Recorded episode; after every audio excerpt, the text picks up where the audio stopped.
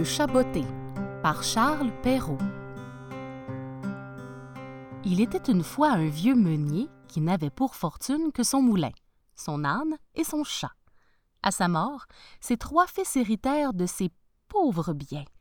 L'aîné eut le moulin, le second l'âne, et le plus jeune le chat, ce qui ne le satisfaisait guère. Mes frères, eux, vont s'associer. L'un fera le travailler son âne au moulin de l'autre. Ainsi, ils ne craindront pas la misère, mais moi, que vais-je devenir? Que puis-je faire d'un chat? Je vais mourir de faim.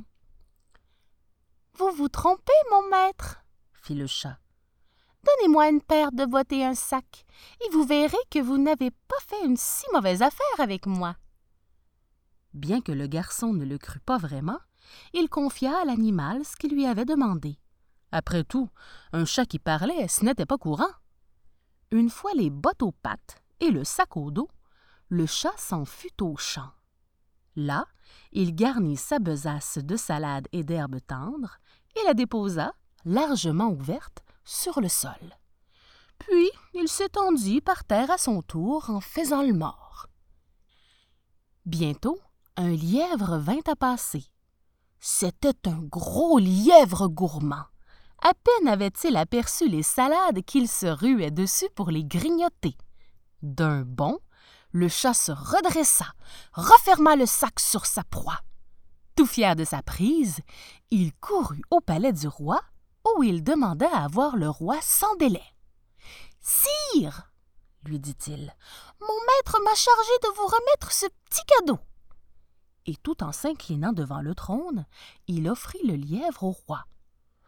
Remercie ton maître, répondit le roi. Ce gentilhomme est bien courtois. Le lendemain, le chat retourna au champ et, à l'aide de quelques graines, il attrapa cette fois un couple de perdrix. Comme la veille, il les offrit au roi. Sire, déclara-t-il, mon maître m'a chargé de vous remettre ceci. Remercie-le de ma part, dit le roi. Ton maître est décidément bien aimable. Mais dis-moi donc, comment s'appelle ton maître? C'est l'illustre marquis de Carabas, votre majesté, répondit le chat. Durant plusieurs mois, l'animal continua son manège. Jamais le roi ne manquait de le remercier. Il lui faisait donner à boire et lui offrit même une fois une bourse d'or pour son maître. Un jour, lors d'une de ses visites au palais, le chat apprit que le roi devait aller se promener l'après-midi même au bord de la rivière avec sa fille, la plus jolie des princesses. Sans perdre un instant, il se rendit auprès de son maître. Si vous suivez mes conseils, votre fortune est faite. Dès ce soir, vous serez vêtu comme un marquis et vous dînerez comme un prince. Mais que dois-je faire demanda le garçon incrédule. C'est très simple. Vous n'avez qu'à vous baigner dans la rivière et je m'occuperai du reste. Le jeune homme fut fort intrigué, mais il décida de faire confiance au chat. Tous deux se rendirent à la rivière. L'eau était très froide. Le pauvre bougre hésitait à s'y baigner. Allons, allons, lança le chat. Vous n'allez tout de même pas renoncer à la fortune parce que cette eau est froide le fils du meunier n'avait guère le choix, et il obéit. Pendant ce temps, le chat ramassa ses vêtements et les cacha sous une grosse pierre. Peu après, le carrosse du roi vint à passer. Aussitôt, le chat s'écria Au secours Au secours Mon maître se noie Des voleurs lui ont dérobé ses vêtements et l'ont jeté dans la rivière. À l'aide, je vous en prie Mon maître, le marquis de Carabas, se noie le roi reconnut le chat et ordonna immédiatement à ses valets d'aller au secours du marquis. Il tint ensuite à donner au gentilhomme pour se couvrir son propre manteau d'hermine. Dans cet habit, le fils du meunier avait fière allure, et la princesse en tomba instantanément amoureuse. Elle fut toute ravie d'entendre son père inviter le jeune homme à monter dans le carrosse royal. Quant au jeune homme, il accepta avec joie. Et on reprit la promenade. Le chaboté, fort satisfait, partit loin en tête du cortège. Sur le chemin, il croisa quelques paysans qui fauchaient l'herbe d'un pré. Bonnes gens qui fauchez s'écria-t-il.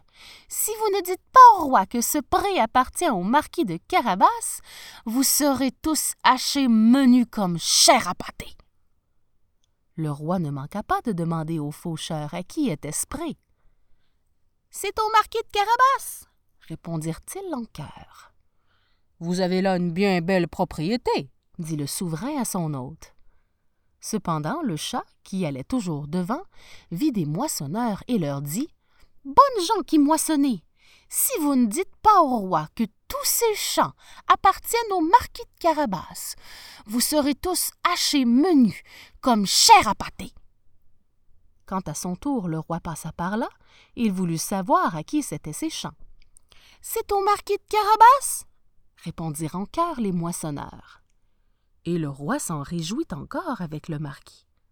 Le chat qui continuait de courir en tête, disait toujours la même chose à ceux qu'il rencontrait, et Sa Majesté ne cessait de s'étonner des grands biens que possédait M. le Marquis. Le chaboté arriva enfin devant un beau château. C'était le château d'un ogre, l'ogre le plus terrible, mais aussi le plus riche qu'on avait jamais vu, car toutes les terres que le roi avait traversées lui appartenaient. Le chat qui avait entendu parler de cet ogre demanda à le voir. Et l'ogre le reçut avec autant de courtoisie que peut le faire un ogre. Monseigneur, dit le chat, on m'a assuré que vous pouviez vous changer en toutes sortes d'animaux. Par exemple en lion? C'est vrai, coupa l'ogre. Et pour vous le prouver, je vais devenir lion. Le chat fut si effrayé d'avoir un lion devant lui qu'il gagna aussitôt les gouttières, non sans peine et péril à cause de ses bottes qui ne valaient rien pour marcher sur les tuiles. Très bien, très bien, miaula-t-il enfin. Mais je doute que vous puissiez devenir souris. Vous doutez reprit l'ogre. Eh bien, vous allez voir. Et l'ogre se changea aussitôt en souriceau. En un clin d'œil, le chat se jeta sur lui et le mangea.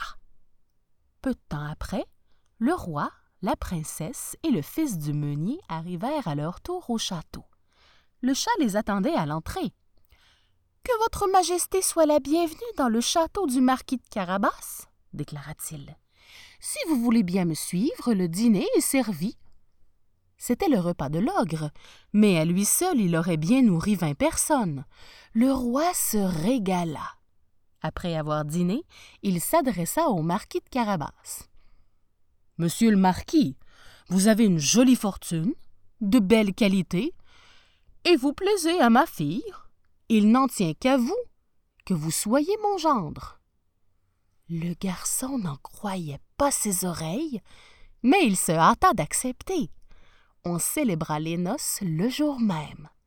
Le marquis devient prince, bien qu'il ne comprit jamais comment cela était arrivé. Le chaboté, quant à lui, devint grand seigneur et ne courut plus après les souris que pour se divertir.